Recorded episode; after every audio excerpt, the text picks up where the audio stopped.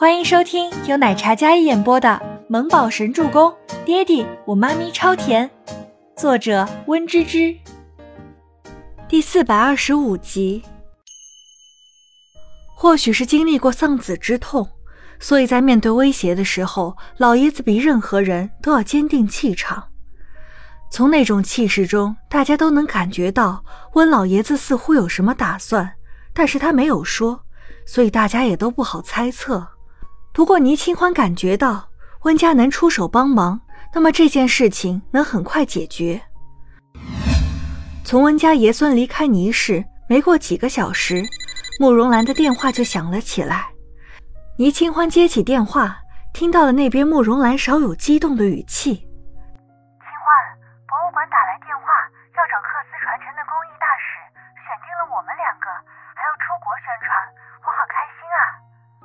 慕容兰的声音隔着电话传来，都能感觉到她此时那份喜悦。倪清欢有些惊讶，但又感到很开心。聊电话的时候，周伯言推门走进了办公室，见他在聊电话，所以没有出声。好，我这边还没收到消息，不过你那边那么通知了的话，想必错不了。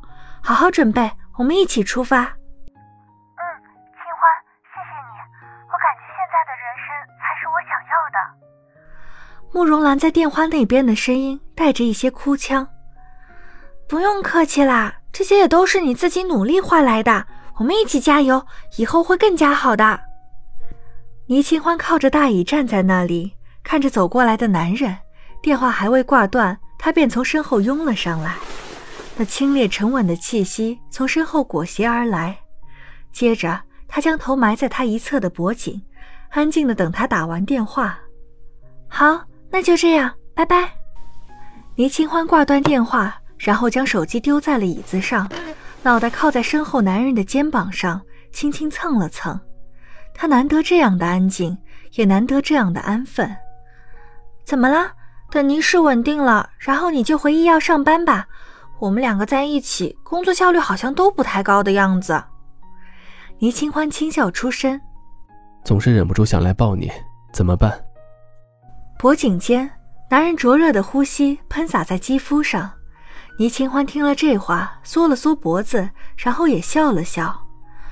可惜周周还小呀，不然把公司交给他，我们两个旅游，天天腻在一起多好呀。倪清欢开始打起了五岁儿子的主意。嗯，怎么同意我的观点了？嗯，我觉得老公大人真是未雨绸缪，很厉害。倪清欢娇笑道：“那眉眼弯弯、明眸皓齿的模样，惹人怜爱。五岁的周周，唉，摊上这样的爹妈，他太难了。不过，我感觉你跟儿子有事情在瞒着我，老实交代，什么事儿？”倪清欢可没忘记刚才他说的，连周周都可以对付那个龙啸天。周伯言见他语气娇嗔，笑容渐深，然后抬头直接吻住了那喋喋不休的小嘴。没什么，不过我收到了一份邀约，让你做克斯传承的工艺大使。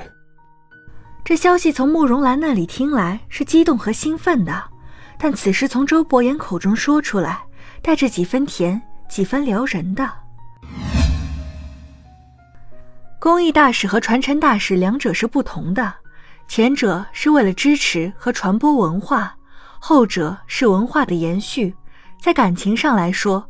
传承大使也是一种匠心的精神，能以两种身份在公众面前亮相，对倪清欢和慕容兰来说是一种肯定和认可。在剪辑出纪录片之前，还要接受采访和拍摄一些素材。慕容兰与倪清欢两人一同来到电视台大楼，一起接受今天的采访拍摄。阿兰，我去一趟洗手间，等会儿我们一起去录影棚。好。需要我陪你一起去吗？慕容兰上完妆之后，换上一身典雅的古风装扮，优雅中带着几分仙气和淡雅如菊的气质。倪清欢将手机放进包包里，然后回道：“不用，我马上就回来。”与平日里女总的干练不同的是，她换上了一袭旗袍，外罩着一件长款针织薄外套，头发挽起，清爽中。透露着一丝女人的妩媚，整体感觉又有一种宁静温婉的江南女子气质。因为跟慕容兰一同前来，两人有伴，就没有带别的工作人员。从洗手间走出来的时候，倪清欢回到了化妆室，还是那间化妆室，但已经没有工作人员在了，慕容兰也不在，并且自己包包也都被带走了。也就一会儿的时间，倪清欢落单了。哎，人呢？倪清欢将门关上，然后看了整层的走廊，刚才也忘记问陆影棚在几层。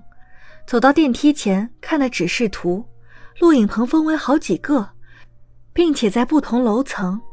这下手机不在身上，他联系不上慕容兰，也不知道去哪一层。而且走廊很安静，也没有工作人员。没办法，他只能一层一层找了。电梯门开，倪清欢回头看去，电梯里有三名男子，西装革履，像极了这里的工作人员。为首的男子约摸四十岁，五官立体深邃，气场颇强。出于礼貌，倪清欢上前叫住了那名男子：“你好，先生，请问关于克斯文化采访的摄影棚是在几楼？”“七楼。”七零七摄影棚，男子醇厚低沉的嗓音道，嘴角带着笑容，很是绅士。好，谢谢。倪清欢点头感谢。等三人出来电梯后，他步入电梯，按下七楼的数字。二爷，这位便是周伯言的妻子倪清欢。嗯。龙啸天脚步稳健，等电梯合上之后，他听着身后助理的汇报。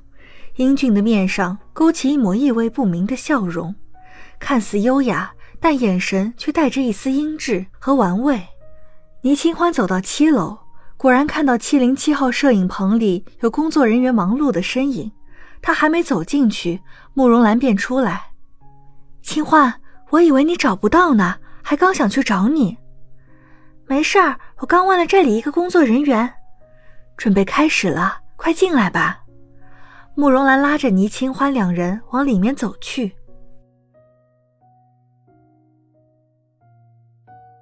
本集播讲完毕，感谢您的收听，我们下集再见。